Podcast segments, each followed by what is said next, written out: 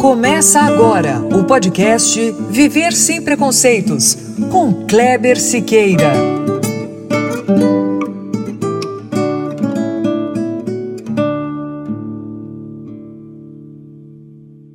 Muito bom, é isso mesmo. Começando agora o nosso podcast, episódio 8. É, e bem diferente do que aconteceu aqui na semana passada, em que eu estava sozinho, Hoje eu estou super bem acompanhado. E o bate-papo de hoje não poderia abordar outro tema que não fosse o quê? Orgulho LGBTQIA, não é? Afinal, o Dia Internacional do Orgulho LGBTQIA, foi comemorado na última segunda-feira, dia 28. Aliás, vale lembrar que o mês de junho inteirinho é celebrado em todo o mundo como o mês do orgulho LGBTQIA. Mas chega de papo e vamos ao meu convidado. Ele é o presidente do mais antigo grupo gay do Brasil. Grupo que no último mês de fevereiro fez 41 anos. E eu estou falando do GGB, ou o Grupo Gay da Bahia. E o meu convidado é o Marcelo Cerqueira, presidente do GGB. Como vai, Marcelo? Seja bem-vindo. Oi, muito obrigado. É um prazer estar falando tá batendo esse papo com você interessante sobre o orgulho gay, sobre é, todos esses acontecimentos que é, têm tem acontecido nos últimos 40 anos, 50, do movimento gay no Brasil e na América Latina. América do Sul, né? América do Norte. Legal, Marcelo. Marcelo, uh, você não tem ideia, para mim, é um prazer e um orgulho enorme receber você como meu convidado. Na verdade, Marcelo, é uma honra entrevistar alguém que represente um grupo tão importante como o GGB. Então, para a gente abrir o programa, Marcelo, explica para quem está nos ouvindo o que é o Grupo Gay da Bahia. Vocês hoje não são a, apenas a mais antiga associação de defesa dos direitos humanos dos homossexuais no Brasil. Vocês são, se não a mais organizada, pelo menos uma das mais estruturadas organizações que existe. Então fala um pouquinho das atividades do grupo, como ele surgiu e como ele surgiu lá em 1980 das mãos do nosso querido Luiz Motti. Então, é, o grupo gay da Bahia ele surgiu em 1980 a, a partir de uma ação realizada por Luiz Motti. É, é, na verdade, é, em 1980, antes disso, nós tivemos a Revolução de Stonewall, que foi aquela revolução nos Estados Unidos, onde gays, lésbicas e travestis é, eram agredidos cotidianamente em um bar gay no Village, e lá eles tomaram essa posição de brigar contra a polícia, enfrentar a polícia. Então, em 69, houve esse levante de Stonewall e em 1970 as cidades de Nova York, Los Angeles e São Francisco realizaram as primeiras paradas do orgulho gay. E naquela época não era. É, eles foram para ruas é, com slogans: gay is good, quer dizer, gay é bom ser gay é bom. Então, é, isso tomou, a população aderiu, os, os gays aderiram, e esse movimento teve um reflexo muito grande na América Latina, sobretudo. É, no Peru, é, criou-se um grupo homossexual muito combativo chamado MOL. É, ele foi antes do GGB, é, depois, em São Paulo, criou-se o jornal, o, o, grupo Somos, né, que ele foi antes do GGB também. E é, no Rio de Janeiro criou-se o jornal O Lampião da Esquina, que era um jornal é totalmente de esquerda. E quem era o editor do jornal era o Agnaldo Silva, que é hoje é, é, é, novelista. novelista. da Rede Globo, é, João Silvério Televisão e entre outros, né, que estão vivos hoje ainda para contar a história. Graças a Deus, né, então, né, Marcelo? é, graças a Deus. Então, é, a partir dessa data de 70, é, depois, depois do golpe militar, então, é, mas eram 70 eram ainda uma, era difícil tudo, né? Uma dificuldade, porque a caça às bruxas estava instalada aqui no Brasil, mas é, Luiz, que era professor na Unicamp, substituindo a professora Ruth Cardoso, então ele foi pra, convidado aqui para Bahia, Salvador, para a Universidade Federal, pela professora Consuelo Pondé de Sena, para fazer um curso é, tal.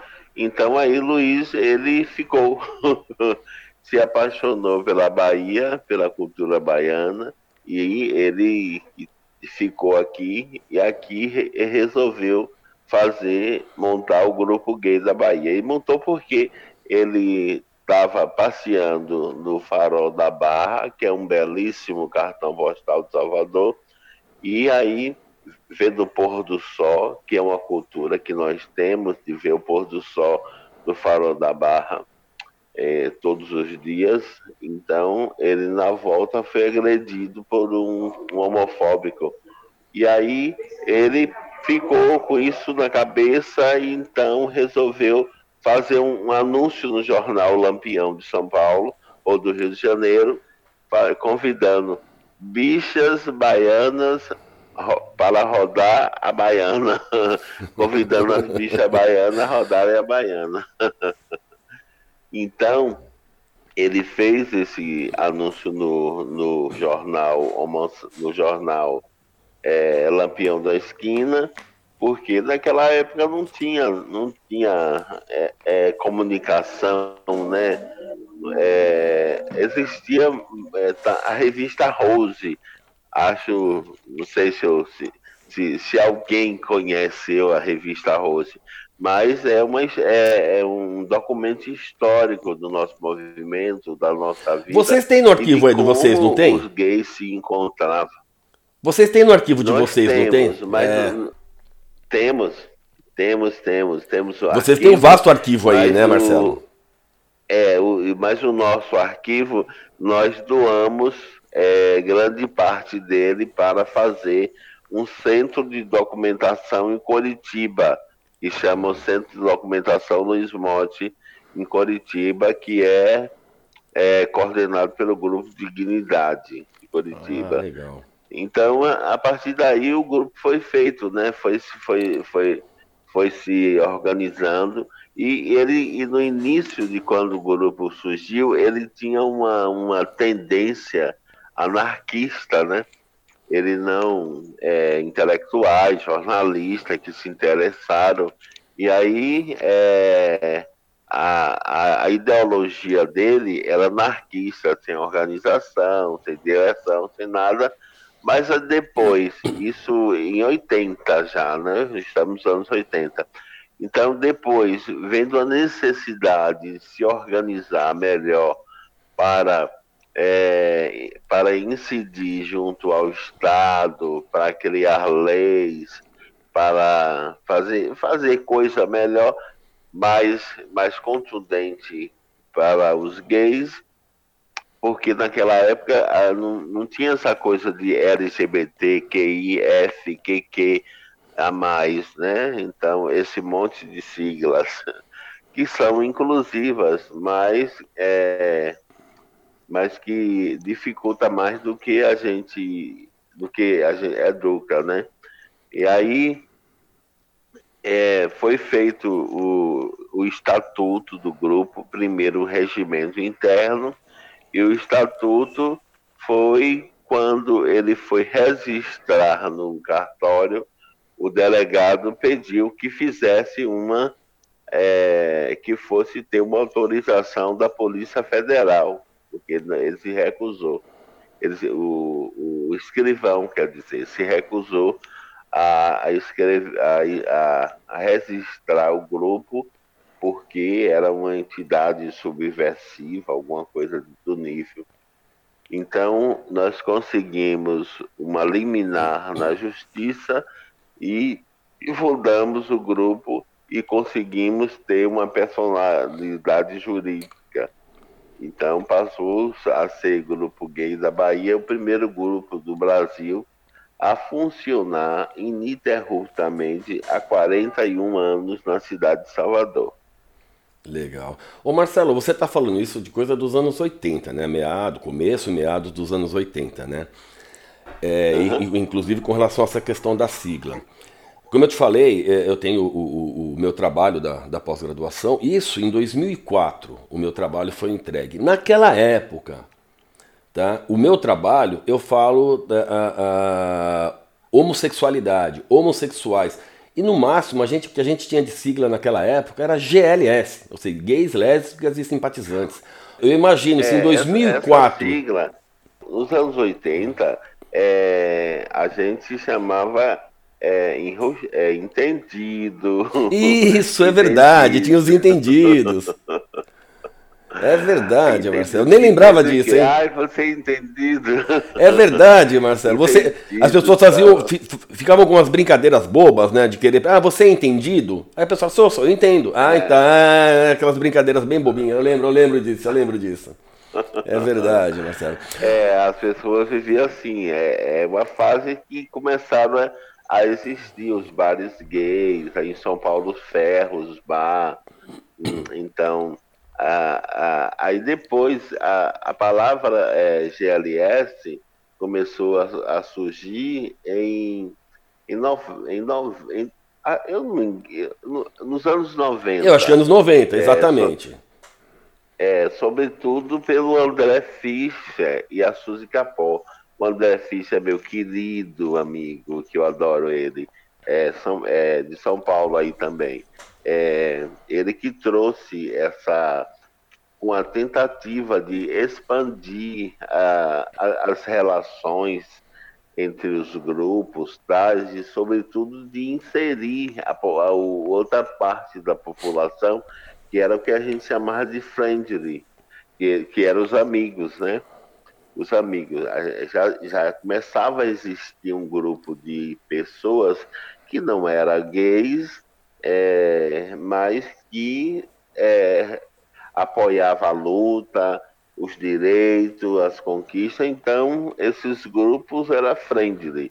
A friendly mais famosa é a Marta Suplicy, né, de São Paulo. Aí. Ela que foi uma, que uma das pessoas que levantou, que levantou bandeira muito tempo, muito tempo mesmo. Então, assim, a, a, a sigla GLS é, foi uma sigla criada é, é, comercial, foi comercial.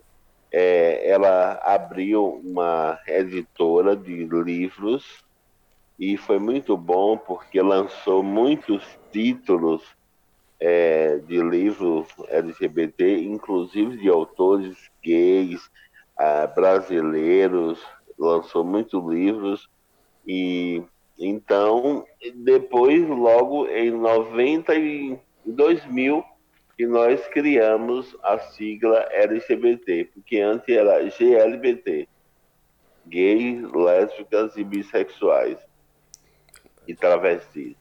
Então, aí, é, como uma forma de visibilizar é, a questão da mulher, a questão lésbica e tal, Aí nós, é, numa conferência em Brasília, nós botamos, votamos, votamos o, o, com 27 estados do Brasil reunidos, delegados de 27 estados, nós votamos a sigla é, é, GLBT. Não, por isso que é, nós, assim, do movimento não, é, não absolvemos, é, somos solidários, claro, né? As outras siglas que se apresentam, mas enquanto indivíduos, eles devem se apresentarem, eles devem se apresentarem e é, apresentar as suas demandas, né? Para que seja incluída nesse movimento. Que é o, o movimento LGBT brasileiro. Ô Marcelo, tem dois pontos que eu ainda quero tocar com você e até peço tua ajuda para você não deixar esquecer, tá? Que é com relação ao GGB ainda, que são as conquistas, tá? E também um, um ponto que eu gostaria que você conversasse comigo depois são sobre os objetivos, tá? Que são três objetivos bem, bem, bem específicos ali, bem, bem escritos, inclusive, sobre os objetivos do, do, grupo. Mas antes disso, Marcelo, eu, eu quero ter, um, ter uma, uma, um dado que eu quero conversar com você aqui, que são os números da violência no Brasil. Né? E, e para exemplificar, eu peguei aqui os últimos cinco anos, tá? para a gente poder até entrar um pouco nessa questão do mês aí do orgulho LGBTQIA, que é, que é o seguinte: em 2015 foram 318 LGBTs assassinados no Brasil. Em 2016 foram 343. Em 2017, acho que foi o pico, né? Nós foram 454, mas aqui tem um dado novo que também que, que são os, que é o número de suicídios, né? Foram 387 assassinatos e 58 pessoas tiraram a própria vida. Em 2018, foram 320 homicídios com 100 suicídios, num total de 420. Em 2019, houve uma queda. Foram 219, 297 assassinatos e 32 suicídios. Marcelo, o que eu quero dizer é o seguinte: você já conhece esses números, até porque esses números são, são de vocês mesmos, né? Uh, uh, eu só estou repetindo aqui porque, apesar dessa queda que teve aí do, no, no, em 2019, durante essa semana eu ouvi e li muito uma coisa que me incomodou, que em virtude do número ainda elevado de, de mortes, tá, não havia nada para se comemorar durante a semana. O que, na minha opinião, na minha opinião, isso é um erro. Porque eu acho que existe sim o que comemorar, Marcelo. E aí eu queria saber de você, o que, que, o, o que, que você pensa a respeito disso, Marcelo? Ora, em relação aos números, eh, esses números eles são muito oscilantes. É, uma, é um ano ele aumenta, o outro diminui. É, a gente não consegue ainda é, identificar o porquê, né? Agora, um, um fato clássico é que nesse ano da pandemia a gente acredita que esse o número caiu não foi por, por ação de governo, do governo federal. Muito etc. pelo contrário até, né, Marcelo? Não foi, por, não foi por isso, mas sim por conta do isolamento social, da pandemia causou.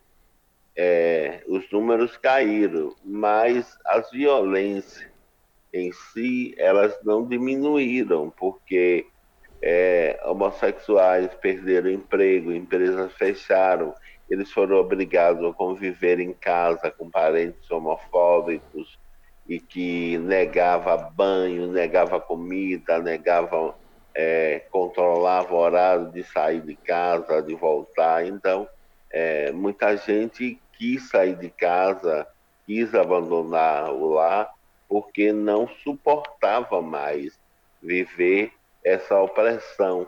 E quando é, tinha experimentado é, um, é, um, outro tipo de vida, trabalhando, sendo independente e tal.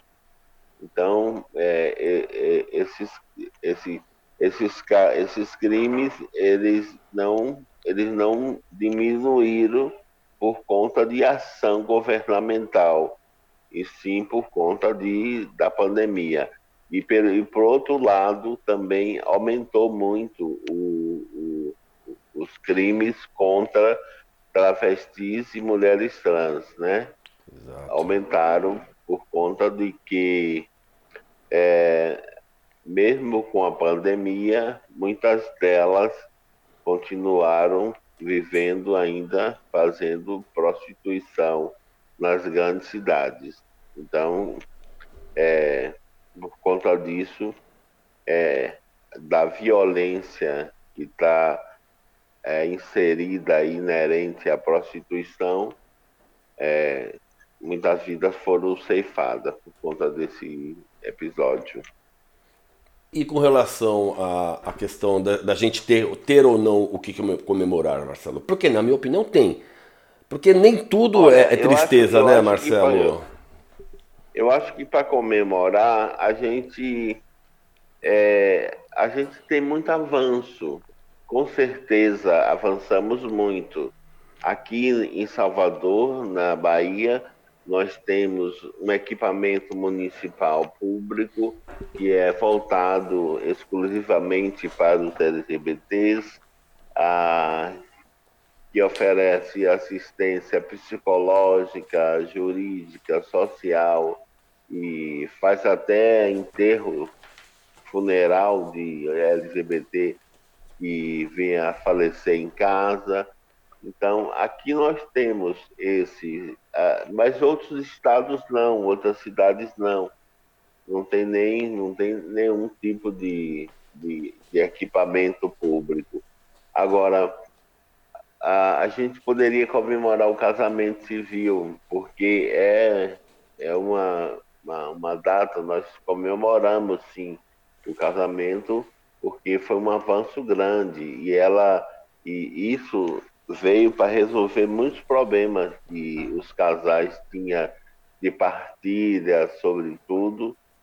E agora, mas ainda falta, ainda falta o principal, ainda falta o, a, o 13 de maio, né?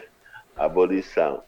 Falta a abolição, que é a tipificação da homofobia como crime que seja aprovada no Congresso Nacional, porque nós temos agora um arranjo que o TSF, o Conselho Nacional de Justiça, fez que considerou é, que, quali, que equiparou a, a homofobia ao crime de racismo.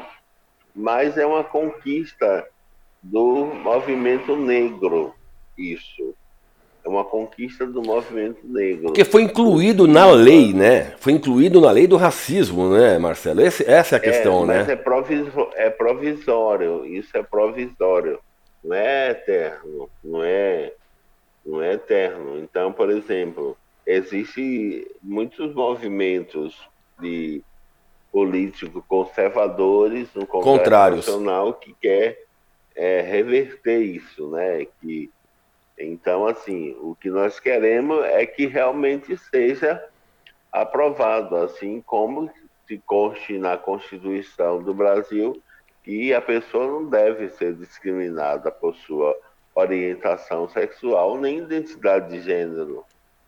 Perfeito. A Constituição não fala. A Constituição Cidadã de 88, nós tentamos incidir para que ela fosse colocada, fosse, fosse inserida isso no texto da Constituição, somente duas palavras, orientação sexual, e não entrou, não foi possível entrar nessa na, na Constituição. Eu acho que ainda temos muito caminho, muita estrada para, caminhar. A minha esperança é, sobretudo, nas gerações futuras, né? Que a geração 2000 já é uma geração que tem a que já nasceu sob a égide da liberdade, né? Ela já é livre, já é uma geração livre. A, acho que a próxima geração 2021 já vai ser uma geração mais avançada, né? Em matéria de identidade de gênero, de orientação sexual, de termo, de terminologia, talvez essas coisas não mais existam, porque as pessoas serão muito mais livres em tudo, em pensamentos, nos atos, nas ações que elas fazem com o corpo delas, né? Porque você vê há, há 10 anos atrás não existia um discurso de corporalidade. Não se falava no corpo como instrumento político, no corpo como instrumento de protesto, do corpo. É, se tinha abordado no corpo pela questão da saúde, da saúde corporal, mas não falava que o corpo enquanto um instrumento né, que você tinha. E agora se fala, se tem essa discussão, que é uma discussão que cada vez mais vai ser evoluída. É, o, o, sonho, o sonho, Marcelo, é não ter que ter esse tipo de conversa, né, na verdade. A gente não ter que discutir sobre isso, né?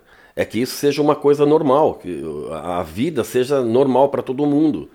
É, eu acho que enquanto a gente tiver que ficar discutindo, enquanto a gente tiver que ficar lutando, é, é, é, não, é, não vou dizer que é tempo, não é tempo perdido, mas assim, estamos deixando de viver para ficar combatendo, né?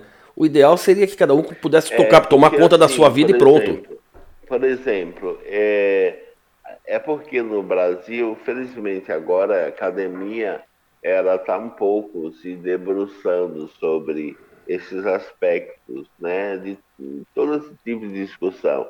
A academia tem feito com muito afinco, né? Agora que por conta desse governo é, que está proibido a discussão de identidade de gênero, de tudo isso na escola, na academia, não tem bolsa, não tem bolsa de iniciação científica, de pesquisa, mas e que foi, que foi um freio muito grande naquela discussão que nós tínhamos nos anos 90, nos anos 2000 tal, de, de fazer história, de fazer antropologia e sociologia do, desses povos, né? de contar a nossa história, da nossa história oral, da nossa história escrita, da história escrita é, também por nós mesmos, né? Então, assim, é, a gente fica, a mercê muito do, do que vem da Europa e dos Estados Unidos.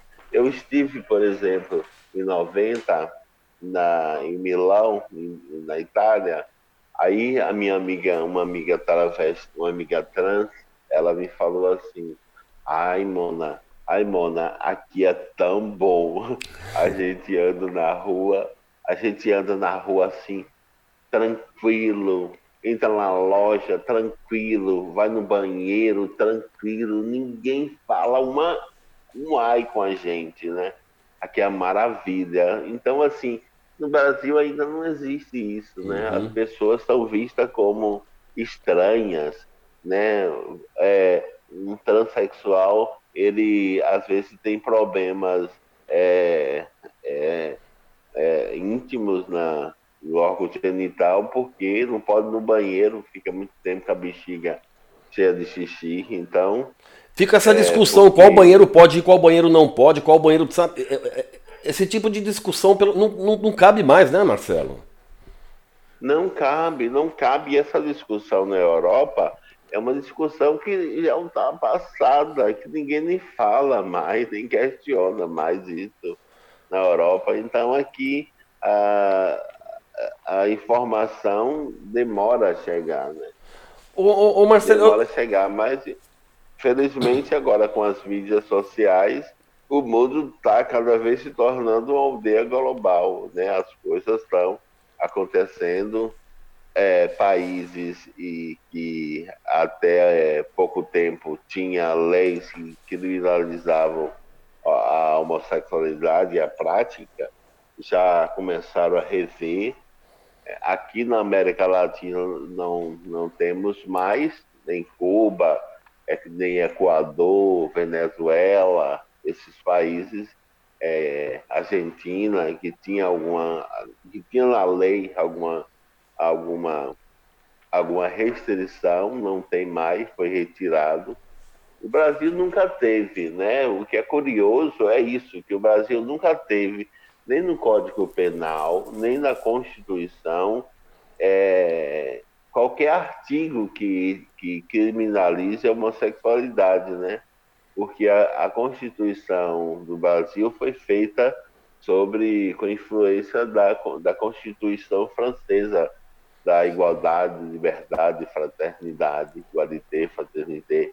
Então, é, ela absorveu muita coisa do Código Napoleônico. Então, é, não tem. E, mas, no entanto, é, tem uma cultura, uma cultura que é absolutamente homofóbica, violenta e mortal contra os homossexuais. Eu acho que tem um detalhe também, Marcelo, que até piora tudo isso, que é assim, eu pelo menos sou uma pessoa que eu acredito muito na educação e na educação de base. enquanto o país avançava e a gente começava a pensar nessas questões como educação de base, a gente pega um governo agora que retrocede tudo isso, que passa a de demonizar esse, esse tipo de educação. Quer dizer, fica complicado, né, Marcelo? Porque o que eu acredito muito na educação de base, que o preconceito pode começar a ser eliminado ali, a partir do momento que você começa a educar, educar as crianças. Aí você pega um governo que retrocede tudo, fica difícil, né, Marcelo? É, a educação também é um problema sério, porque, por exemplo, agora, esse novo governo, ele demonizou o professor, ele demonizou a, a, a prática da educação, é, por exemplo, é, eu sou professor, então, assim, é, eu sou professor de formação, então, o, o, em sala de aula, não podemos falar de sexualidade, não podemos falar de gênero. Então, a gente não pode proteger a, as crianças e adolescentes. Porque, por exemplo, ontem eu vi um, um depoimento. Se o professor ele ouve de um aluno que ele sofreu um toque de maneira é, abusiva, tal, então, assim, o professor pode falar para ele que, esse, que ele pode se proteger desse toque indesejado, né, de alguma forma.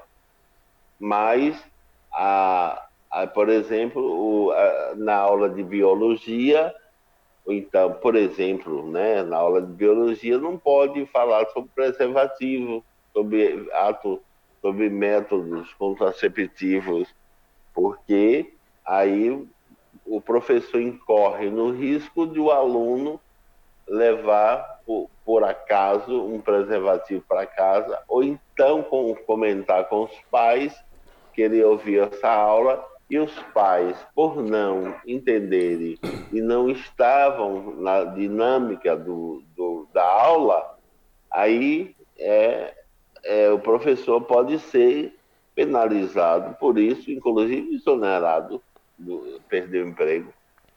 Apesar... Então, assim, no Brasil, no Brasil hoje, fazer educação é uma coisa que está cada vez mais difícil. E ainda mais falar sobre, sobre gênero, sobre orientação sexual, é cada, cada dia mais difícil. E, por outro lado, a gente tem uma, uma, uma, uma geração de adolescentes e de crianças que parece que já vem chipadas, né? que elas já nascem com chip. Elas já nascem com chip ali. E que já trazem um monte de questionamento e às vezes mesmo, e às vezes determinação do que ela quer ser. Né? Então, ela precisa de orientação. A curiosidade é muito grande, Marcelo. É, mas não podemos fazer nada. Apesar. O professor, porque não, a, a, a lei não permite. Apesar, Marcelo, teve aquela história agora, há algumas semanas aqui em São Paulo, em Campinas, daquele garoto que no grupo de WhatsApp sugeriu um trabalho em grupo sobre o mês. Eu lembro. Então, você viu, os pais caíram de pau, a escola caiu de pau, a irmã dele fez a denúncia, a internet, as redes sociais caíram de pau, a coisa parece que está mudando. A, a, profe, a, a coordenadora já está afastada, a diretora foi afastada, quer dizer, também, assim, a gente tem que tomar também cada vez mais, quando a gente der um passo, a gente tem que fincar o pé, né, Marcelo? Cada passo que a gente der para frente contra o preconceito, tem que fincar o pé ali e não deixar o pé voltar para trás, né, Marcelo? Eu acho que esse tipo de espaço é. a gente tem que ir ganhando, ganhando, ganhando, porque o preconceito tem que ser eliminado, Marcelo. Ou pelo menos cada vez mais esse, minimizado. Esse tipo, esse, esse evento que aconteceu com o garoto em São Paulo, ele, ele, ele, ele ressonou no Brasil inteiro de modo muito positivo, né? porque houve uma punição para o debate, porque a escola é local de fazer ciência.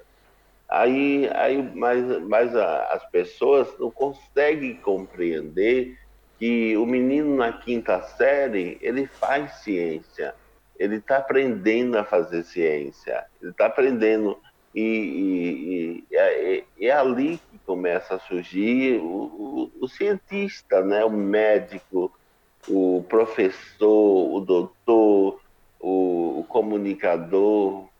Então, assim, é, a, a, pessoa tem que ser é estimulada e, e, ela tem que e a, e a, curiosidade a curiosidade é o principal motivador né Perfeito. é o principal motivador para o debate científico é a curiosidade então assim nenhum governo que a gente vive é, cerceado é, de fala é, de cortes nas universidades públicas, então, e, e que, e que, e que somente a escola pública, a universidade pública, é que faz ciência aqui no, no Brasil, né? que produz conhecimento, é a universidade pública. É, então, é, a gente está vivendo assim um, vivendo um momento de treva, né, por, por conta disso tudo. Esperamos que brevemente as luzes voltem a se acenderem. Ô, ô, Marcelo, e nessa batalha contra o preconceito, eu sei que você tem um posicionamento né, é, que, com relação a, a, a, ao momento da fala. Né? Eu, queria que você, eu queria que você falasse um pouquinho disso, por quê? Porque, é, como, a gente já conversou e eu te expliquei, é, é eu acabo, eu, eu, eu, sofri um pouco de preconceito antes e também sofro um pouco com aquilo que eu te falei, né? Às vezes o meu, o meu trabalho, quando ele se torna específico com relação a um tipo de preconceito, a um tipo de discriminação, as pessoas falam para mim, ah, você não, você não sofre na pele, você não sente, você não sabe o que é. Ah, como foi, por exemplo, o meu trabalho com, ah, com, contra, contra o preconceito ah, com a homossexualidade. O pessoal falava que na academia não seria aceito porque eu seria um gay enrustido, não queria assumir minha homossexualidade. E já na parte do, com os homossexuais, meu trabalho não seria aceito porque eu não sou homossexual. Então assim, fica complicado, né? Na verdade eu sou o quê? Eu sou um facilitador, eu sou um abridor, eu sou um cara que abre portas. Entendeu? Não, eu acho assim que o lugar de fala é o lugar de quem pesquisa. O lugar de fala é o lugar de quem tem o conhecimento o lugar de fala é o lugar de quem faz a ciência. É, por exemplo, Freud não era homossexual, mas Freud contribuiu enormemente para os estudos da, da sexualidade, da homossexualidade no, no mundo inteiro, né? Então, os estudos de Freud sobre a sexualidade, a carta de Freud para a mãe americana, falando ela preocupada com o filho, e ele, é, ele escreve falando que a homossexualidade não, não tem a ver com caráter. É, ele, ele fala, ele, ele defende essa causa e ele não era homossexual, por exemplo. Então, assim, o que hoje eu vejo, eu vejo sobretudo que tem uma, uma demanda de, de marcação de território, de marcação de território é, sobre tudo isso, né, por conta desse, desse movimento de mídias sociais, etc., tem essa marcação de território, mas quem, quem fala é quem estudou, quem tem a palavra que pode falar e quem tem é, e quem está produzindo a ciência. Eu, no meu ponto de vista, eu como professor, historiador, eu vejo dessa forma. Legal, Marcelo. Ô Marcelo, nosso tempo está correndo aqui. Eu não posso terminar sem perguntar para você um pouco sobre as conquistas do Grupo Gay da Bahia, entendeu? quais foram as conquistas nesses, nesses 41 anos aí. E também queria que você falasse um pouquinho sobre aqueles três, aqueles três pontos que falam dos direitos ali, entendeu? Aliás, perdão, dos objetivos. Ó, oh, então, eu acho que a principal conquista do grupo gay é ele existir, ele ser fundado, existir e acho que o GGB é, passa por dificuldades atuais, assim como todo movimento social no Brasil passa, porque é, nós tivemos governos que não, que não apoiaram o movimento social e esse governo atual é, acabou, destruiu com todo o movimento social. Então, são poucas ONGs que existem. As, os grupos gays é, no Brasil que existe com sede aberta é o Grupo Gay da Bahia, o Grupo, o grupo Dignidade no Paraná, o Grupo Arco-Íris no Rio de Janeiro. Então, o, o, não existe outros, né?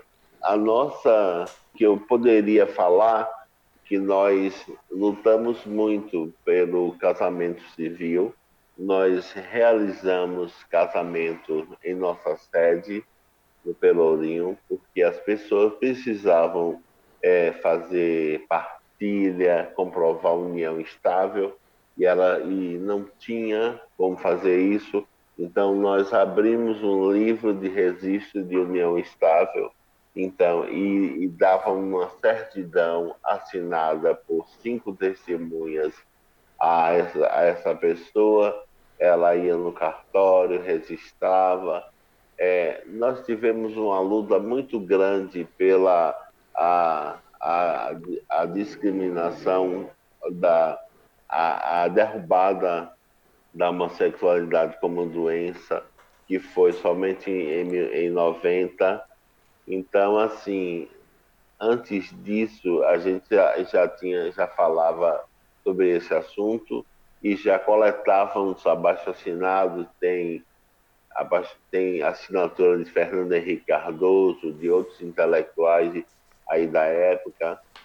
É, a nossa luta, sobretudo na prevenção da AIDS e na denúncia dos crimes homofóbicos que, é, que, que servem para nortear os governos estaduais e municipais, e até mesmo federal, a construir uma política pública de segurança, de bem-estar para a comunidade LGBT e, sobretudo, a trabalhar com informação de mídia. É isso hoje em dia, por conta das mídias sociais, muitos conteúdos têm se tem se tem circulado na, na internet com muita facilidade, mas em épocas passadas ah, não tínhamos isso, né? É, a internet tem 20 anos, né? 15 anos a internet tem, não? É pouquinho mais que isso. Não, me, não, sei, não, não sei precisamente mas nós somos da época do mimeógrafo. Exato. Você, você sabe o que é isso, sei, né? Sei, sei, sei. Aquele, aquele cheirinho, de, aquele cheiro, pegava aquele papel com aquele cheiro de álcool, né? É isso mesmo, que imprimia em, em duas, em três cores no máximo. Exatamente. Verde, geralmente, é, geralmente era o roxo, né? Geralmente era o roxo a cor, né? É, era, era utilizado nas escolas uhum. para imprimir provas. Mas nós imprimia, nós tínhamos o bibliógrafo. Então, assim, nós fomos um grupo que divulgamos muita informação e também traduzimos muita coisa dos Estados Unidos sobre orientação sexual. Introduzimos no Brasil a comemorações do dia 28 de junho. É, o grupo foi o primeiro a começar a organizar paradas gays aqui, então, muita coisa comemorar. Legal. Acho que nisso inclusive, se inclui tudo, né? Inclusive a questão do, dos objetivos. Ô, ô, ô Marcelo, aproveitando a gente tem mais um tempinho ainda, eu, eu, nem, eu nem, ia tocar nisso, mas eu vou, eu vou falar o seguinte. Uh, é porque você, você acabou de falar agora de, da, da conquista com relação também à medicina. E na, na, conclusão do meu, do meu trabalho, em 2004, Marcelo, olha que engraçado isso. Tinha dois pontos ali que, que, que, que pegavam bastante na conclusão. O primeiro é que é o seguinte: eu dizia que a tendência era acreditar que o preconceito contra a homossexualidade ainda perduraria por muito tempo. De maneira que eu acreditava que eu mesmo, naquela época, né, não chegaria a ver os homossexuais livres de discriminações e agressões. Tá? Em menor escala, eu colocava o quê? Tá? Que os próprios homossexuais, o fato de eles não assumirem, não tomarem um posicionamento, era, um, era uma das, das questões. Isso em menor escala. Já em maior escala, olha só que interessante, era o fato da ciência não ter se dado por satisfeita com relação às causas da homossexualidade e da religião, principalmente no caso, no, no caso a estudada aqui foi a católica, ainda pregar contra quem se descobre homossexual ou, em outras palavras, né, contra quem tem essa orientação. E o engraçado é que você falou agora, né? parece que pelo menos essa segunda parte aqui, que é a questão da ciência, a coisa está mudando, já mudou um pouco de lá para cá, né, Marcelo? É, mudou muito, né? Por exemplo, a igreja, a igreja aqui na Bahia, por exemplo, o, o cardeal, que é o príncipe da igreja, ele celebrou no dia 17 de maio uma missa solene em, em memória das vítimas da do, da homofobia no Brasil. O cardeal, uma coisa revolucionaríssima. E a coisa mais e a coisa revolucionária também foi uma transformista fazer um show lá na igreja no dia da missa. Ela cantou, ela naturalmente ela fez um número religioso, mas era um transformista. Uhum. Então, assim, é, a, essa, essa percepção de mundo está mudando. E a nova geração que vem aí, ela vai chutar o balde. Ela vai chutar o balde e não vai ter nada para ninguém em relação a isso, a preconceito, a aceitar preconceito, porque assim, vai, não faz nada não, deixa lá, deixa lá, deixa lá as pessoas geralmente, algumas pessoas fazem isso, que não quer, não quer confusão. Mas a próxima geração não, ela não vai aceitar esse tipo de preconceito de maneira alguma. E é uma geração que já está aí, viu, Marcelo? Porque eu falo pela minha filha. Minha filha tem, vai fazer 15 anos. E ela não aceita em hipótese alguma. Ela tem 14 anos, vai fazer 15 e é uma pessoa assim bem assertiva, assim, ela é bem brava no que diz com relação ao preconceito. Eu não sei se até porque é, pela convivência comigo, né? Mas ela é talvez, eu acho que é um pouco dela isso também. Né? É uma, ela porque ela fica irritada, ela fica nervosa mesmo. Já nasce com ela, ela já veio chipada. É como você falou, exatamente, já veio chipada, Marcelo. já tá com um chip lá dentro que não come nada. Não come... Aqui na Bahia diz assim, não come reggae. então, assim, eu acho que a gente tem que comemorar isso tudo, né? Mas também a gente fica um pouquinho meio é, ressabiado, porque a gente não sabe aonde vai dar, né? Aonde vai, aonde vai, ter, vai terminar tudo isso, né? toda essa revolução de costumes e de ideias. Mas se for para o bem-estar do cidadão e o povo que fica. Verdade. Eu, eu acho que é, é, como você falou, é uma revolução mesmo, né, Marcelo? E a gente tem que saber que a cada passo que a gente dá, a gente não pode retroceder. A gente deu um passo para frente, não pode. Não tem mais aquela história de dois passos para frente e um para trás é quando der um passo para frente, deixar os dois pés ali e falar não vou, não vou colocar o pé para trás, porque é uma conquista. E conquista a gente não pode, não pode perder, Marcelo.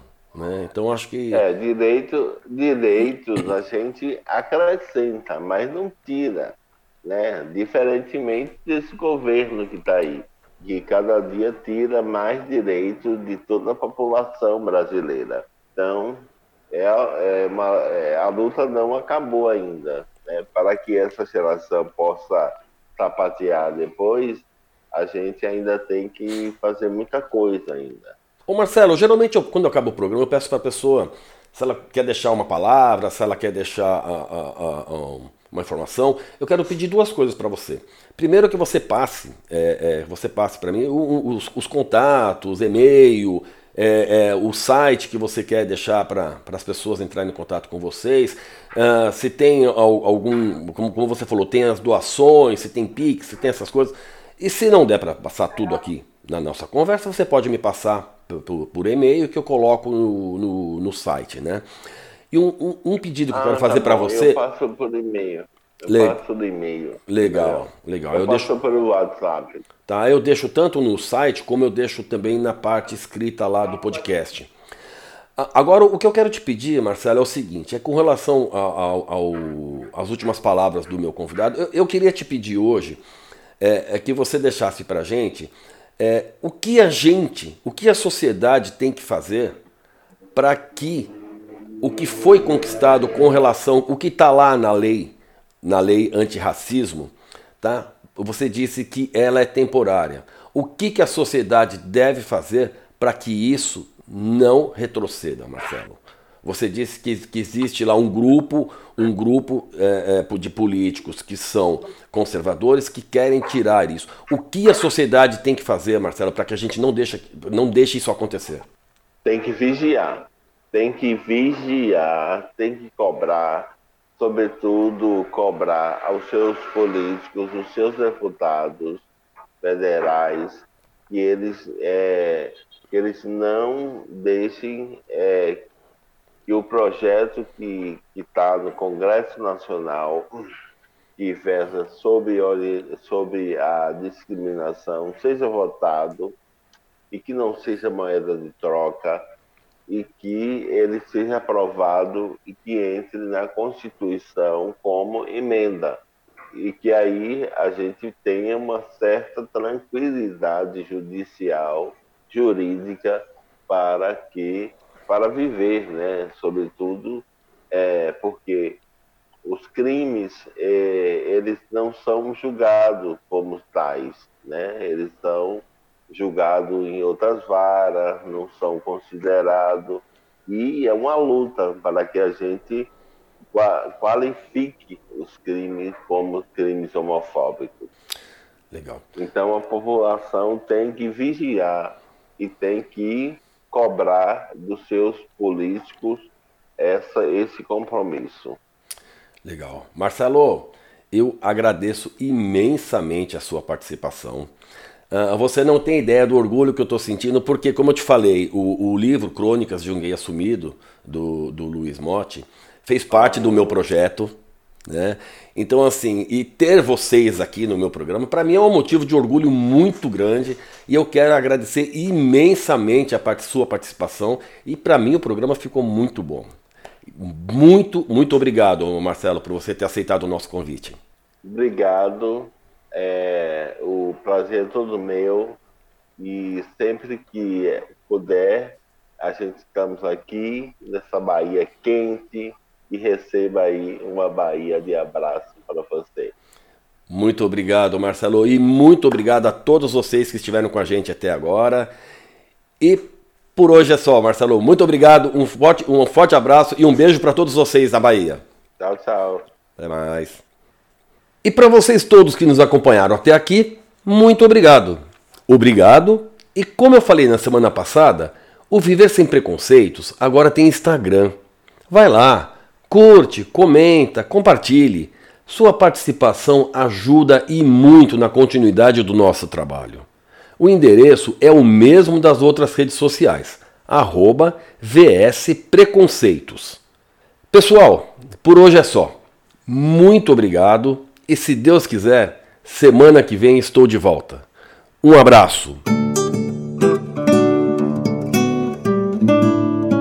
Este foi o podcast Viver Sem Preconceitos, com Kleber Siqueira. Espero que você tenha gostado da entrevista. Para saber mais, acesse o nosso site www.viversempreconceitos.com.br. Lá tem notícias, textos, links para os nossos podcasts e tudo sobre preconceito. E não deixe de seguir, curtir e comentar nas nossas páginas, nas redes sociais Facebook e Twitter. Anota aí, arroba VS Preconceitos. Dê seu like, compartilhe. Vamos fazer do mundo um lugar melhor para se viver. Um lugar com menos preconceitos.